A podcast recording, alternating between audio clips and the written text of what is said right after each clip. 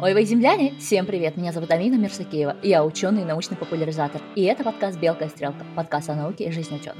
И это второй эпизод четвертого сезона «Белки и стрелки». Я сама в шоке, что мы дожили до четвертого сезона, и он у нас запланирован очень и очень насыщенным. Как вы заметили, эпизоды теперь будут выходить раз в две недели. Знаю, обидно, но будет больше контента в Ютубе, будет больше контента в Телеграме и будет вообще больше другого контента. И если все сложится хорошо, в ближайшие пару месяцев выйдет моя книга, научно-популярная книга про полимеры. Сегодня же мы будем говорить с вами совсем не о полимерах. Сегодня мы будем говорить об очень важном, живом, я даже не знаю, как правильно сказать, живом организме, живом объекте. Мы это выясним у наших гостей. И у нас сегодня две гости. У нас сегодня целых две гости, и говорить мы будем про почву. Первая наша гостья Фатима Курбанова. Фатим, привет. Привет. А вторая – это Аня Кузнецова. Привет. Если вы нас слушаете аудио, мы будем стараться говорить абсолютно разными голосами. Я буду постараться, буду стараться как можно чаще называть моих гостей по именам, чтобы вы точно не запутались, кто есть кто. Но заходите на YouTube и смотрите на нас, какие мы милые, красивые, какие мы интересные. И наверняка из-за того, что это видео-подкаст, мы будем какие-то вещи показывать на пальцах это всегда легче воспринимается на YouTube. Спасибо всем нашим патронам, всем тем, кто поддерживает «Белку и стрелку», научную популяризацию и позволяет этим подкастам выходить регулярно уже на протяжении четвертого сезона. Ребята, вы очень классные. Обожаю вас. Мы приступаем. Девчонки, привет. Почему я пригласила вас рассказать про почву? Фатим, давай ты первая. А, начну да, а, себя. Я закончила изначально географический факультет МГУ, казалось бы, при чем тут почва, но там есть а, кафедра геохимии ландшафтов и географии почв. А, вот, это такая интересная кафедра, где сочетаются знания о геохимии почв, о геохимии ландшафтов. И каждый год я меняла научных руководителей как перчатки, чтобы попробовать новую тему. Вот, и так пришла я к изучению геохимии в целом. Я, мне больше нравилась геохимия, после чего я где-то год а, работала в русском географическом обществе. У меня был такой КПЕ. И потом меня случайно позвали в проект по палеопочвам. И дальше я поступила в аспирантуру и стала углубляться больше в эту тему. Да, она мне очень понравилась. Я защитила диссертацию кандидатскую по э, своим палеопочвам. Вот. И Сейчас я работаю научным сотрудником Института географии РАН, где занимаюсь а, проблемой изучения погребенных почв, очень древних почв, там а, за Голоцен за 10 тысяч лет, так и за более большой период, а, за 250 тысяч лет. Так что и помимо этого я еще занимаюсь а, спортивным почвоведением. Спортивное почвоведение — это спорт, который я никогда не бросаю, единственный спорт. Вот. О нем, если захотите, тоже, тоже можно будет поговорить. Это такая большая часть моей жизни. Вот. У меня уже куча вопросов, если честно. Но пока мы перейдем к Ане, Ань, э, кто ты и почему ты можешь говорить о почве? А, я э, ну, если в общем тебе рассказывать, то я почвовед-микробиолог. Я закончила факультет почвоведения МГУ а, по специальности почвоведения. Я... Но моя вторая специальность — это микробиология почв, в частности, микробиология. И э, я занимался изучением таких бактерий, как актиномицет. очень мало кто о них знает, но они очень, они достаточно важную роль играют в нашей жизни, потому что э, две трети, э, что эти бактерии производят, производят две трети э, бактериальных антибиотиков, известных сейчас. Так вот, они в основном обитают в почвах, и я изучала их распространение в почвах Камчатки, Кавказа и Монголии. По этим почвам я защитила работу в МГУ, после чего я пошла работать в Институт микробиологии имени Виноградского Российской Академии Наук. Там я была научным сотрудником. Мы вместе с Фатимой ездили на Эльтон, собирали образцы, изучали эм, биоразнообразие эльтонских образцов, и опубликовали пару лет назад статью по этому, по этому проекту. И после, э, после завершения этого проекта мы, я э, уехала учиться на PhD в Канаду. Сейчас я PhD-кандидат в Канаде, mm-hmm. в университете, в университете острова Принца Эдуарда Э, есть такой остров, э, занимаюсь э, также активными цетами, этими же, этими же бактериями, но уже с точки зрения поиска... Вот это очень сложный момент перевода на русский язык, это называется natural products или drug discovery. То есть это не natural products звучит как естественный продукт, но это не естественно, ну, как бы это э, вторичные метаболиты, которые мы, молекулы, которые мы можем использовать в медицине, косметологии, сельском хозяйстве. То есть вот такие вот, такими вещами я больше стала заниматься. И, э, микроорганизмы мы также ищем в э, почвах и морских синти... э, синти... Я буду иногда произносить английские слова, прошу прощения, в морских осадках. Соответственно, я не очень далеко ушла от почвоведения, потому что все равно при поиске мест откуда ты будешь выделять бактерии, всегда играет роль э, ну, знание общее как бы ландшафта, образца и окружающей его среды. То есть у тебя э, кандидатская по а, почве, меня, я по микробиому, по вот этим вот. Да. Угу. И сейчас ты делаешь PhD э, в том, что мы будем дальше называть natural. А, ну, это э, biomedical science uh, называется вообще-то. Окей, mm-hmm. все, понятно. А, надеюсь, аудитория более-менее поняла, кто вы и почему вы можете говорить про почву. Начнем мы с самого главного вопроса. Что такое почва? Ань, если хочешь ты, как, как скажешь? Ну, я как человек, который... Ну, почва — это живое тело Земли. Это... Вот это очень важно, что это тело, да. Да, да. Мы, а, в отличие от геологов, мы отделяем почву от, от, от других геологических слоев, и а, почва это живое тело, которое а, у него есть свои, у почвы есть свои функции, в ней обитают живые организмы, и она играет огромную роль в экосистеме Земли. Это такая буферная система. Ну, Фать, ты меня поправь, если я, потому что я уже в терминах. Это достаточно, это такая буферная система Земли, которая балансирует эм, круговорот элементов, она балансирует там, человеческую, ну, старается балансировать человеческую деятельность, она, нас, нам, она обладает самым главным признаком почвы плодородием, которое, которое мы все используем и которое мы э, стараемся стараемся не потерять, потому что, э, чтобы восстановить плодородие почвы, надо около 100 лет. Поэтому если почва а, перекрыта, выж... ну, выжжена нет, если она снят плодородный слой земли, если произошли э, эрози... Э, эроди... эродийные процессы, эрозии, эрозивные процессы, то почва восстановление будет очень долгим. Это очень долгий процесс. А если... Такой сейчас небольшой момент. Получается, если вот, э, например, в Казахстане была целина, которую, ну, неправильно возделывали, тем самым повредили э, вот этот верхний слой почвы, 20 э, лет они над ним издевались, после этого придумали, как нужно было правильно, то есть еще лет 40 это все не будет восстановлено. Ну, это Или зависит, же воздействие это должно зависит, быть более... Почва формируется под двумя факторами. Это химические и биологические. Это зависит от хим... химико-физически даже, да, от дожди, э, ветривания. Дожди в Казахстане. Да. Ну, я просто говорю к тому, что вот внешнее воздействие. А также есть биологические факторы. Это как раз деятельность микроорганизмов она. И в зависимости от этого процесс, где-то процесс, э, процесс почвообразования идет э, по-разному в разных зонах. Ну, то есть на севере он медленнее, потому что там и температура ниже, и микробиологическая активность ниже, то есть разложение. Э, вот как бы вот горных, ну, горных пород, всего, она идет медленнее, потому что над этим работают не только ветер, вода, воздух, еще работают микроорганизмы, которые нужны определенная температура для функционирования. А, вот. Соответственно, в Казахстане этот процесс может быть быстрее идти. Да, я согласна с Аней э, в том плане, что действительно все э, почвы очень различаются а, на севере и на юге, и зависит все от континентальности, то есть от удаленности там, от, а, по, по влажности, да. И, например, почему наша страна так богата черноземами? Потому что у нас есть зима. А, как бы мы ее зиму не очень любим, но она действительно очень помогает нам для формирования черноземов. Например, вот э, в Бразилии, в, в тропических, э, э, в тропиках, в принципе, а, почвообразование идет круглый год, потому что там дожди, солнце, там всегда классно, всегда тепло.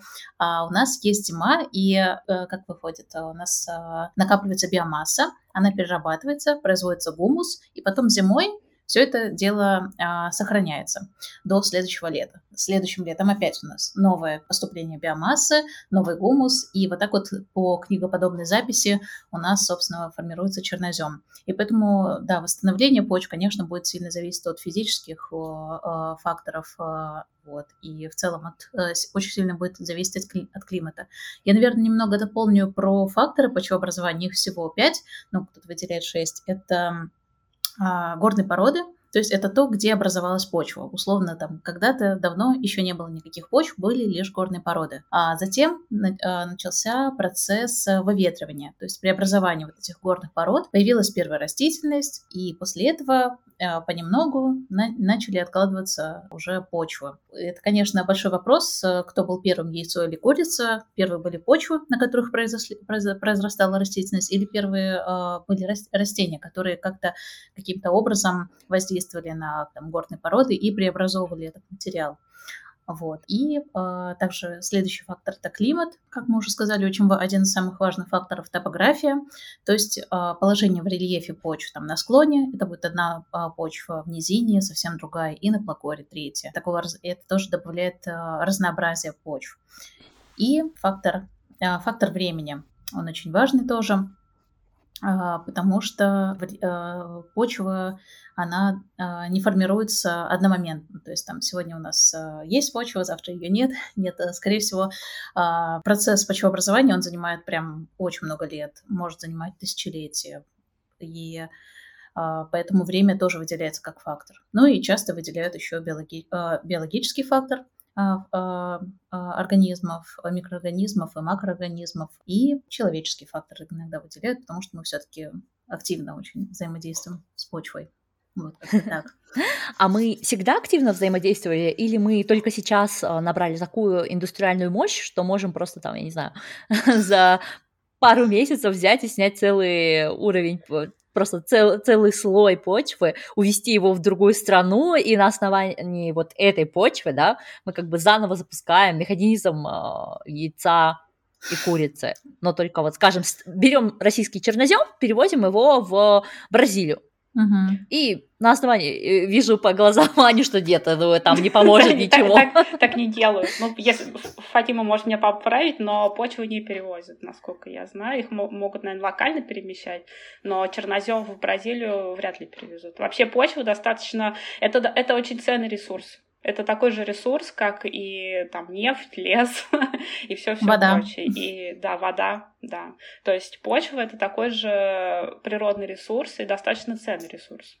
Особенно плод... Ничего себе, я вот почву. Почему, почему я вообще про это спросила? Потому что у меня есть знакомые немцы, которые, э, ну, которые не совсем немцы, да, которые наши, приехали в, не... в Германию и, как и я, постоянно бухтят, что это не то, то не то. И вот буквально недавно э, услышала такую идею, что ну вот, у нас в Германии такая плохая почва, у нас такая плохая почва, что нам приходится закупать чернозем а, в странах СНГ, потому что Германии не осталось ни своей почвы, ничего, ничего, знаете, все разбомбили, все э, интенсивно используют в, э, в аграрной культуре, и нету ни кусочка под э, нормальную почву, да, что всю нормальную почву забрали на сельскохозяйственное. А вот все, что мы покупаем в магазинах для того, чтобы на балкончике выращивать помидорчики, то это откуда-то из СНГ. Да, да, это, Такое это невозможно. Нет, это возможно. Это действительно реальная история, что вот как бы да, нашу почву используют. Просто ну, в Бразилию ее не повезут, но в Германию, да, вполне себе. А,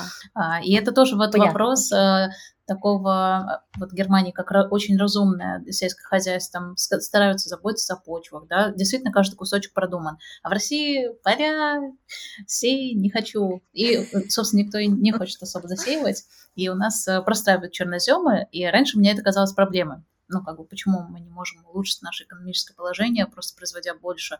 А на самом деле, может, мы оставляем для предков наши черноземы а, в Потом... их а, первозданном виде. Ну, есть такое понятие, что почва должна отдыхать, Ну, то есть, да. как бы, отдых, а отдых почвы это как раз когда ее не трогают. то есть а, там идут свои процессы, и uh-huh. а, это, не, это неплохо даже, мне кажется, все в оборот. Вот у нас есть, в Германии э, постоянно отдыхают, то есть через год, да, то есть вот у любого человека, там, у владельца сельскохозяйственного, да, наверное, три поля, судя по всему, потому что я так замечаю, э, как один и тот же трактор ездит на каких полях, да, то есть а, оцениваю, и в какой-то год здесь у нас кукуруза, в какой-то здесь пшеница, а в какой-то Ну вот это я говорю, это называется севооборот. Севооборот — это система, вот в какой год ты что, с чем засеиваешь поле, и одна из этих, я уже точно не помню курс земледелия, но и одна из этих э, ступеней — это оставить почву под паром.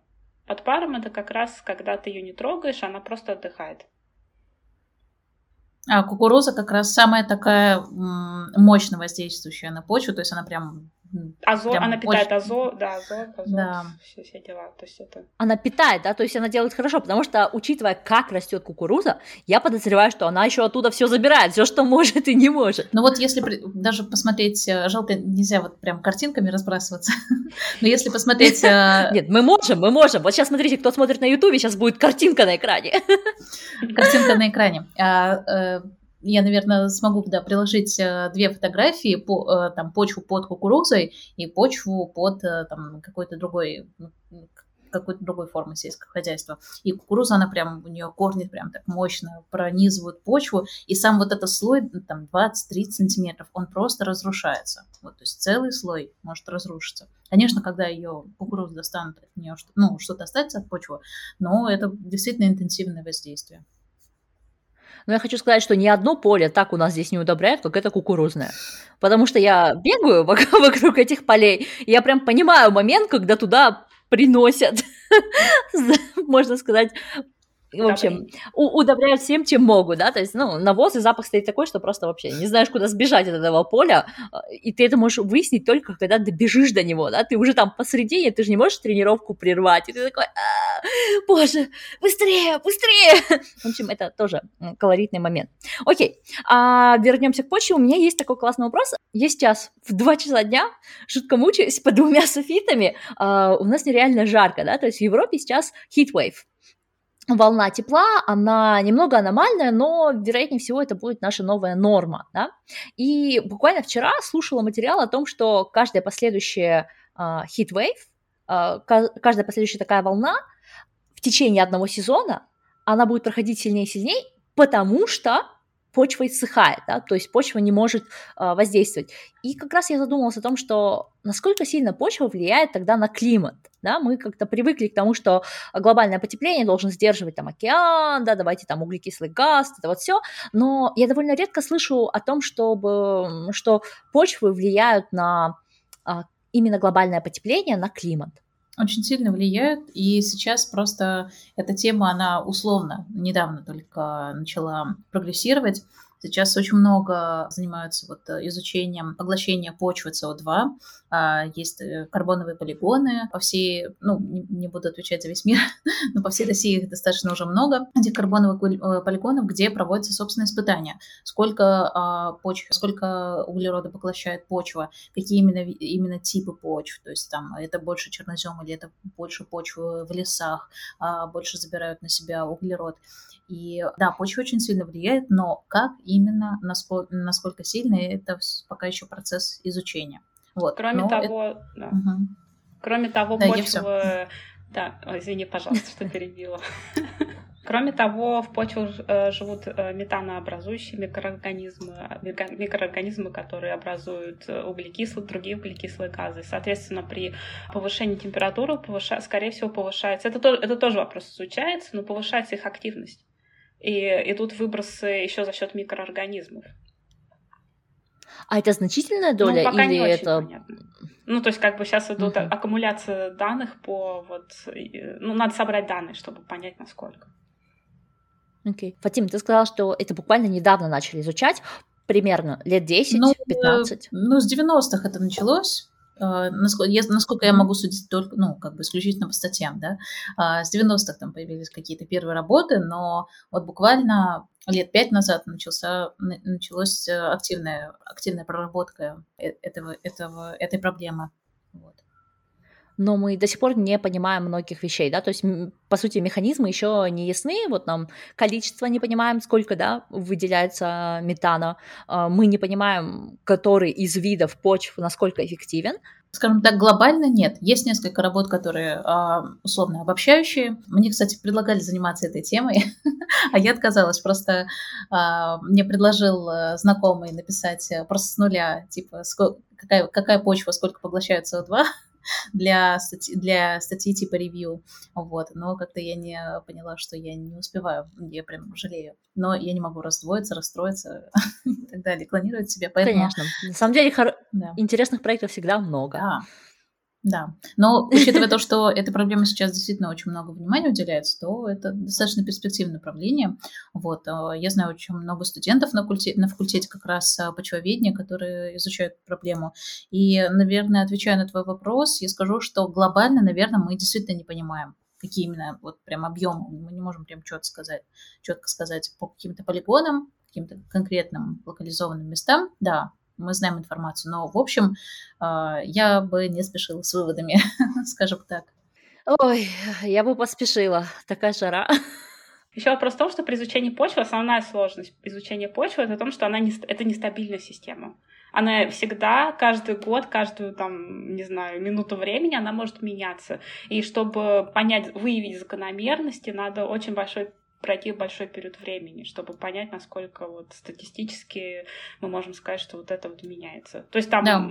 я не уверена, что наблюдение два года может сказать, мы можем заключить, что вот это должно быть наблюдение там 5-10 лет, не знаю, там 20 лет, Фух, чтобы я понять, думала, ты скажешь 30. Ну, я не знаю, можно и 30 наблюдать. Ну вот, ну то есть как бы в этот... Чем э, больше, тем лучше. Да, чем больше. И мы не можем взять почву, вот маленькую почвочку в пробирочку и сделать на ней э, какие-то эксперименты поставить, да, и сказать, что так будет работать в природе. К сожалению, именно с почвами так не работает. Почву мы должны наблюдать, проводить эксперименты именно в поле, именно вот как она сейчас есть, потому что действительно очень много факторов, которые влияют, которые мы можем не учесть. Да, то есть если вы поедете куда-то собирать почву, привезете ее в лабораторию, но вы можете не учесть, допустим, там температуру, ветер, я не знаю, осла, который бегает каждый день по этой почве. Да, да, я, да. Э, тяжело мне представить. Ну, обычно, а, когда мы собираем э, образцы, мы замеряем всякие параметры, то есть это у нас есть там кислотность, температура, соленость почвы.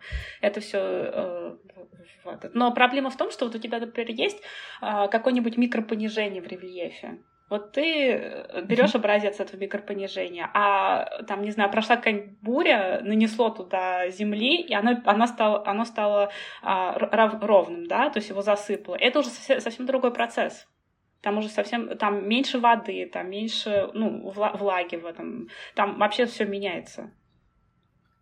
Или наоборот. То есть, как бы всегда надо, каждый год надо учитывать какие-то... Это очень нестабильно. Ну, ты сама понимаешь, что даже выйди вот, э, не знаю, во двор, в парк. Выйди на мой балкон. Да, на балкон, э, посмотри свой цветочный горшок, и каждый год он будет по-разному, по-разному выглядеть. Да ладно, по, по каждый год. У меня балкон, э, вот Аня знает, а вы, наверное, подписчики и слушатели, может, представляете, вот Фатима не знает, что мой балкон — это Спарта. То есть а, там условия выживания. Кто выжил, тот молодец. Кто не выжил, ну, сами виноваты, да? Вам почву постелили? Постелили. Водой поливают? Поливают. Солнышко тут так хреначит, мало не покажется, да? Э, ну, не выжил, сорян, да? Сделали лучшее, что могли. Дальше как-нибудь давай сам. Вот. А, при этом, конечно же, я использую одну и ту же почву для всех горшков. Да? Но, но на одном балконе, с одним солнцем, с одним уровнем полива вырастают просто определенные э, помидорки, да, там некоторые растения растут, некоторые нет, и э, я иногда вот удивляюсь, вот в чем логика, как вот почему ты решил, что ты не хочешь жить, что за суицидальные наклонности? Для меня это вот, проблема, да. Спарта. Э, для меня это тоже большая проблема, у меня все растения умирают, я честно скажу, я э, в плане практики, я теоретик, в плане практики я так себе почвовед, потому что действительно, я даже когда там мы с мужем заходили в Икею, я говорю, Сань, вот это точно мой цветок, он должен настоять. Он говорит, но он же умрет через месяц. Как, как тут наше ну, все. Ты просто не представляешь наших талантов. Я и кактус убью. Я как бы не сомневаюсь. Я тоже. Что э, как бы нет, какие-то кактусы выживают, да, но также и какие-то помидорки. Вообще помидор это же такое растение, его убить нужно постараться. Но я не стараюсь, я просто даю ему шанс жить, как живется. Не оправдывай. Я как бы не прикладываю усилия, чтобы уничтожить их, но и не делаю ничего, чтобы... не помогаю им. Значительно. Да, конечно. Да, да. Вот, а прошлой зимой я вообще выяснила, что, оказывается, у моих самых крутых э, горшков, а, оказывается, внизу была затычка, и нужно было эту затычку выдернуть, чтобы если дожди, излишек воды все-таки сливался, да. В общем, посадила, значит, я тюльпаны осенью в эти горшки. Горшки залило водой, и они замерзли полностью кубышка льда. Так я выяснила, что там есть эта затычка, что ее нужно вытащить. Ну, вот. да, Такие ситуации, конечно, Да, и это как раз тот же самый пример почвы, о чем мы разговариваем, потому что в почве вода всегда просачивается вниз, уходит в грунтовые воды, и как бы горшок — это мини почву, которая у тебя дома находится, ну, срез. А по поводу выживаемости растений, как микробиологу, мне неудивительно, потому что растения, как и микроорганизмы, все э, любят разные условия, и ты не можешь посадить, ты не можешь вырастить... Даже все... одного вида? Все организмы при одинаковых условиях не растут, и все растения не растут. Кому-то надо больше солнца, кому-то надо меньше солнца, кому-то надо больше воды, кому-то надо меньше воды. Ты не можешь поставить... Вообще, как бы, не все растения солнцелюбивы. Очень многие растения тенелюбивы. Я это просто говорю, что... Ну, это я понимаю. Да, то есть на это моей теории хватает. Вот, я как бы да. не садист в конце концов. А, так что говорить о том, что вот я поста- поставлю там горшки на солнечную сторону, у них там будет солнце, они там будут, это не, это не гарантия того, что они выживут. Так же, как и... Нет, нет, поэтому там и помидоры. Понимаете, э, они как бы Мексика, симуляция мини-Мексики э, на территории Германии, а благодаря этому хитвейву, я даже не знаю, это не Мексика, это Сахара какая-то. А вот можно, кстати, про климат немного и про почвы перетянуть одеяло э, на прошлое. А поскольку я изучаю именно почву прошлых эпох, как это происходит, жили люди, и они погребали а, своих людей под огромными насыпями. И под этими насыпями, насыпями очень хорошо сохраняются свойства почвы основные. Вот, и мы сравниваем почву, погребенную 5000 лет назад, 2000 лет назад, современной почвой. И Благодаря этому мы можем сказать, какой был климат в прошлом. Я хочу сказать, что действительно почва у нас уже проходили такой этап сильного потепления, сильные там э, засухи иногда, вот, э, что, в принципе, э, по почвам очень хорошо заметно, как происходили вот эти климатические колебания. Достаточно хорошо видно, что действительно по сравнению даже с современными почвами, там почвы 6 тысяч лет назад, было просто, она такое сильное глобальное потепление, которое затянулось там не на 2-3 года, а на несколько, скорее, сотен лет. Вот. И что, в принципе, почвам было не так-то плохо, на самом деле. А, как раз за этот период у нас 6 тысяч, 6 тысяч лет назад э, шло активное формирование черноземов, и те черноземы, по которым мы сейчас ходим, на которых мы сейчас выращиваем, они вот как раз э, образовались в ту глобальную, э, в то глобальное потепление. Вот, поэтому... Так что ждем новых черноземов. Это будет хорошо. Даешь подзолы в черноземы. О боже, я не знаю, я так задолбалась в эту жару, что просто уже молюсь, когда наступит э, сентябрь месяц, да, а у нас сегодня, чтобы вы понимали, дорогие слушатели, 25 июля, то есть мне еще молиться и молиться. Я не настолько религиозна, чтобы вы понимали. Кстати, о, о, о, о названиях почв. Почвоведение — наука, которая... Вернемся в историю. Почвоведение — это наука, которая была разработана в России. То есть это российская наука. Она была... Э, ее выделили... Где хорошие почвы, там... Нет, нет, нет, нет. А ее выделил в оде... самостоятельную на... науку а, Иван Васильевич, правильно? Иван Докучаев. Василий Васильевич. Василий Васильевич. Василий Васильевич Докучаев. И э, он считается основоположником почвоведения. А, это был, по-моему, конец XIX века, и э, есть его фундаментальный труд «Русский чернозем», который прям считается такой каноничной книгой почвоведения.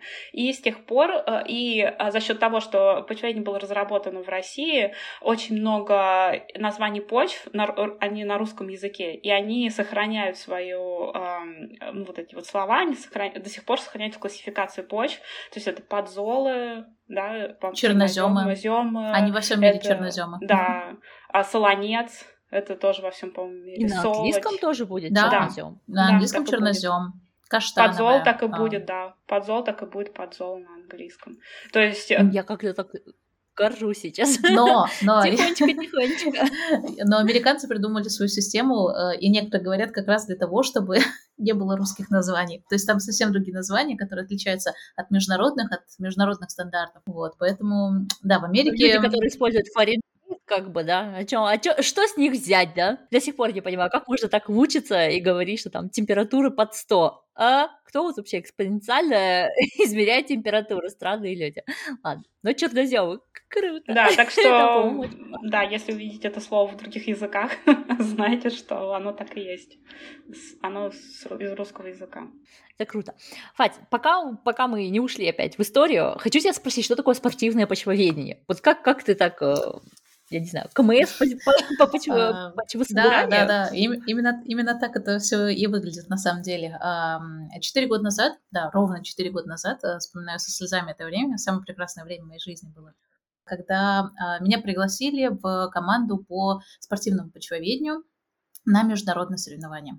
А, До этого я вообще не особо представляла себе, что такое спортивное почвоведение. В общем, мы начали готовиться с командой и поехать в Бразилию. И там, конечно, а, было очень здорово, потому что были сначала лекции о том, как все это проходит, а, были мастер-классы определенные, которые просто очень сильно углубили мои знания по почвоведению, в принципе.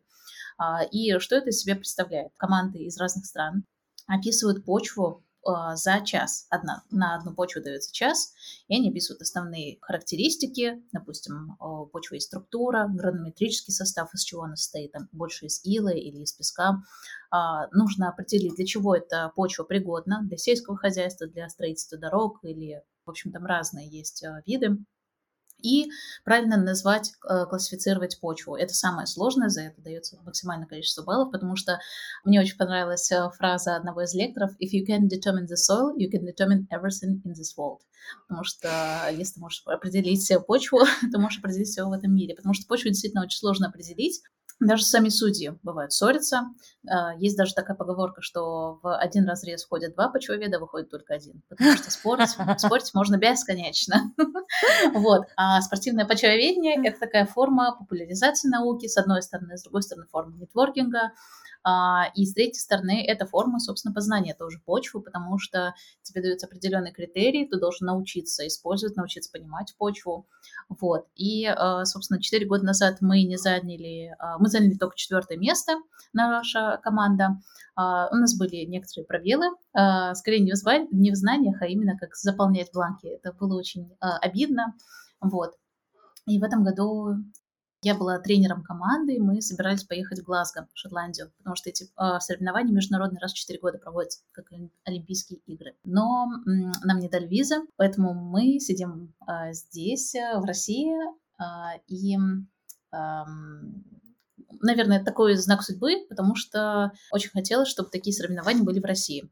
Потому что, ну, как-то хочется своих ребят тоже как-то чему-то, что-то показать им классное, что почвоведение это не просто вот сидишь, зубришь, там, смотришь микроскоп, заливаешь пробирки. Нет, это что-то веселое тоже. А, Веселая, вот. учитывая, И, что ты рассказала, как почвоведы друг друга выходит один. Это прям бойцовский клуб на уровне почвы. Именно так. У меня как-то коллега видел, как я описываю почву и спорил с, э, с другим коллегой. Я, честно, я, ну, как бы я позитивный человек. с- Сложно представить, что я кого-то там гашу. Он сказал, Фатя, это было очень спортивно. Даже когда ты сказал, Вот. что мы не заняли, а потом поправилась, мы заняли четвертое место. Я прям чувствую, хотел сказать, мы не заняли первое место. Да-да-да. А вообще, а, А, получается, но, это международные только турниры, да? Или Нет, нет, нет. Да, вот, э, допустим, возьмем американ, американцев. Они всегда занимают первые места, потому что у них сначала соревнования на уровне школы, потом э, колледж, университет, дивизион, национальные сор- соревнования. Они просто акулы э, спортивного почвоведения, потому Не что у них много спросить, сколько там народу вообще этим занимается? Достаточно много. А, я чуть-чуть, чуть-чуть попозже объясню, для чего это в итоге, в конце. Ну, как бы какой, какой итог этих э, соревнований. И вот мы впервые проведем э, всероссийские соревнования. У нас записалось сначала 11 команд. Оказывается, почвоеды есть э, в Южкороле, две команды в Казани. Я даже не знала действительно, что там есть почвоведы и люди, которые захотят участвовать. Но набралось много команд. Мы выиграли грант Русского географического общества на проведение этих соревнований. И Собственно, через две недели уже в Сыктывкаре проведем первые соревнования в России. А, конечно, хотелось бы верить, что а, да, победители поедут на международные соревнования, но они, скорее всего, уже перерастут это. То есть там могут участвовать только early career. А, вот, и поэтому но все равно, мне кажется, это очень классно. Подожди, через две недели это когда? Применяем... Это 6 августа начинается 6 августа. А эпизод выйдет 15. То есть на момент, когда выйдет эпизод, вы уже будете знать, кто выжил. Просто в этих суровых почвоведнических э, соревнованиях в России. Так, я надеюсь, что я сейчас не просто в шоке. Да, да, да. У меня высокий риск. Блин, ну, я, мы, мы вот сейчас наши слушатели из будущего желаем, чтобы ты выиграла. И на вашем месте, Нет, ребят... я организатор, к сожалению. А, я, я, к сожалению, организатор, Знаешь, я не ты выжила. Вот мне кажется, выжила, это уже очень важно для организатора. Спасибо, спасибо. Потому что... Очень сложно, потому что, да. Когда на тебя накинутся 11 команд по человекам, я прям представляю себе это. Ух, а у меня вопрос есть. Вы, вы не знаете заранее, какие почвы они будут смотреть? То есть это рандом? Я знаю, но это супер. Ну, я понимаю. Нет, я, мне просто интересно. Я, я не спрашиваю, какие почвы. Это понятно. Но все равно, все равно, Нет, мы еще два года назад выйдет уже после, поэтому. Никто. Да, да, да. А все равно, так, мало, Амин, мало, вырежь, вырежь. Вдруг кто-то меня, вырежь. вдруг меня вылов, да. знаешь, этот какой-нибудь почвовед узнает про этот подкаст и просто возьмет и хакнет мой комп. Вот что мы будем делать? Почвоведы, вот, хакеры. Вот, это... Приедет в Германию. Вырезаем, вырезаем этот кусочек, все. Oh да, ну а для чего это, для чего это в итоге? А, допустим, вот есть международная классификация. Если мы ее откроем, она вот только что апдейтнулась а, в 2022 году, вот буквально неделю назад я об этом писала а, на своем канале, реклама. Вот, а, и она очень сложная, то есть ты смотришь 200 страниц, и просто новичок или человек, который там студент просто, он откроет и скажет, нет, это не для меня, это слишком сложно.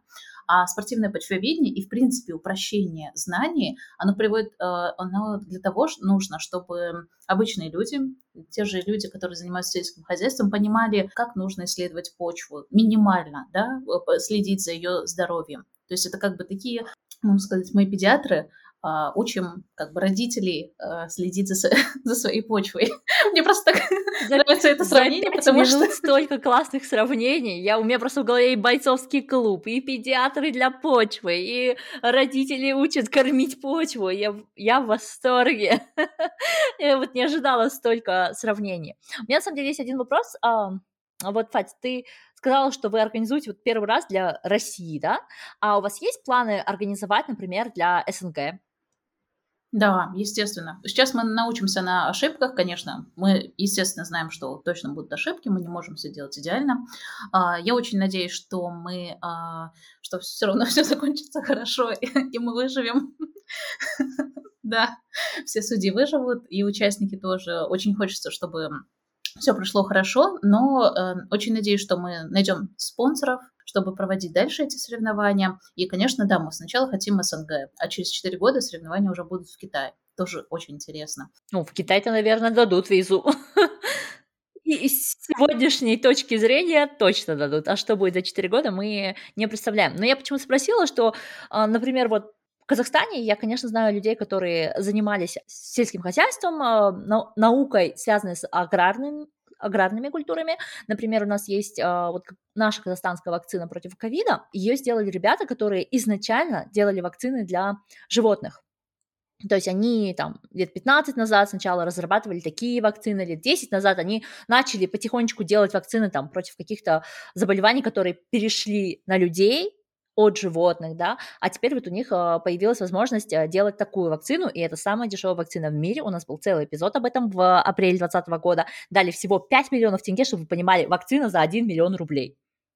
Это, можно сказать, по сусекам собрали и на голом энтузиазме сделали вакцину. Э, такие у нас национальные гранты на вакцины. Просто, я не знаю, как будто вот как может 1 миллион рублей, 5 миллионов тенге, да, сравниться с бюджетами Pfizer? BioNTech, который придумал вакцину для Pfizer, они получили порядка 200 миллионов на разработку вакцины. Замечательно. Это очень да? грустно, правда очень, грустно. Очень. Наши ученые, конечно, просто святые люди. И поэтому я спрашиваю, да, что, возможно, у нас в Казахстане есть еще и почвоведы, которые Пожалуйста, сидят... Казахстан. Казахстан, мы вас будем ждать, правда.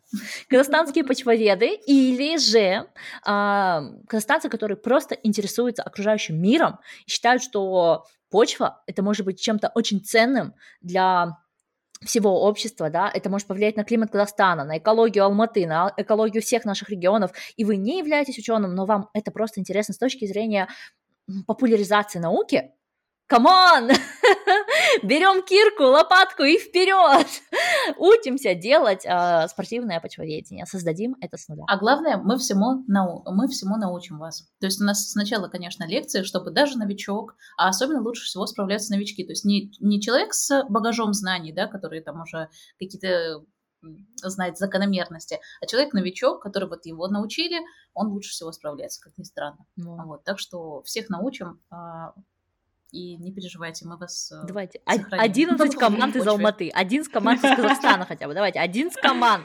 Мы должны, ребята, Алга, вперед, я в вас верю, в этот раз ладно, так и быть, но у вас есть теперь целый год, чтобы зарядиться этой идеей и поехать. И вообще международные соревнования это всегда очень интересно с точки зрения, что ты приехал в другую страну, попутешествовал, пообщался с другими людьми и как бы зарядился той энергией, теми идеями, да, которыми ты никогда не зарядишься у себя. Вся наука, она делается у кофемашины, она делается на конференциях, когда люди сталкиваются, начинают общаться. На этой а можно плакать теперь? Конечно, давай плакать. Нет, просто действительно, э, я сколько сейчас рассуждаю, что очень мне грустно без международных э, конференций, потому что я этим жила. Это как научный мой руководитель говорил, что, Фать, ну ты уже глотнула этого яду, ты уже не сможешь без науки жить. Именно а, а под ядом он имел в виду международной конференции, потому что это действительно то, что тебя движет, то, что тебя развивает. И сейчас мне, правда, очень грустно, что пока мы не можем участвовать а, в конференциях, нас мьютят, там нас, а, в общем, короче говоря, не очень нам рады. Э, или просто банально нельзя получить визу. Поэтому да, это очень-очень грустно. Я, конечно, надеюсь на улучшение ситуации. Мы все надеемся. Вот, я поплакала. Ну, это такой важный момент. На самом деле, то, что исключается целое научное сообщество, это большая трагедия. И мне очень странно, когда люди этого не понимают. Да, то есть э, в начале, да, в конце февраля писала я несколько постов на тему, что ну, нельзя блочить ученых просто потому, что они из России, что это ненормально. И, к сожалению, не все меня поняли, да. Так, так я рассталась с несколькими, с несколькими людьми в моей жизни. А народ, к сожалению, не понимает, как работает наука в целом, и как она работает в отдельных областях. Ну, поэтому мы и делаем подкаст «Белку и стрелку», ведем телеграммы про почву. Это все вы можете найти внизу. И, ребят, Спасибо вам за то, что вы нас поддерживаете, репостите и задаете вопросы. именно благодаря вашим вопросам появляются идеи к новым эпизодам. А, я начинаю встречать каких-то людей только потому, что вы говорили, а вы видели, у вон той-то есть такая классная статья про микробиом, а вот тут написали про климат. Поэтому реагируйте, взаимодействуйте и учитесь с нами. И готовьтесь, готовьтесь к соревнованиям по спортивному почвоведению. После спортивного почвоведения очень важно проветривать помещение, только не в такую жару, да, но проветривать его. Мыть ручки, потому что хотите вы того или нет, но мыть ручки вне зависимости от пандемии, эпидемии, это важно. Да, мир устроил нам целую пандемию, чтобы вы научились мыть руки. Пожалуйста, не забывайте этот урок, мойте руки. Заботьтесь о тебе, о себе, занимайтесь спортом умеренным, кушайте разнообразную еду, слушайте научно популярные разные подкасты, читайте книги, развивайтесь и будьте здоровыми и счастливыми. Всем спасибо за поддержку. Пока-пока!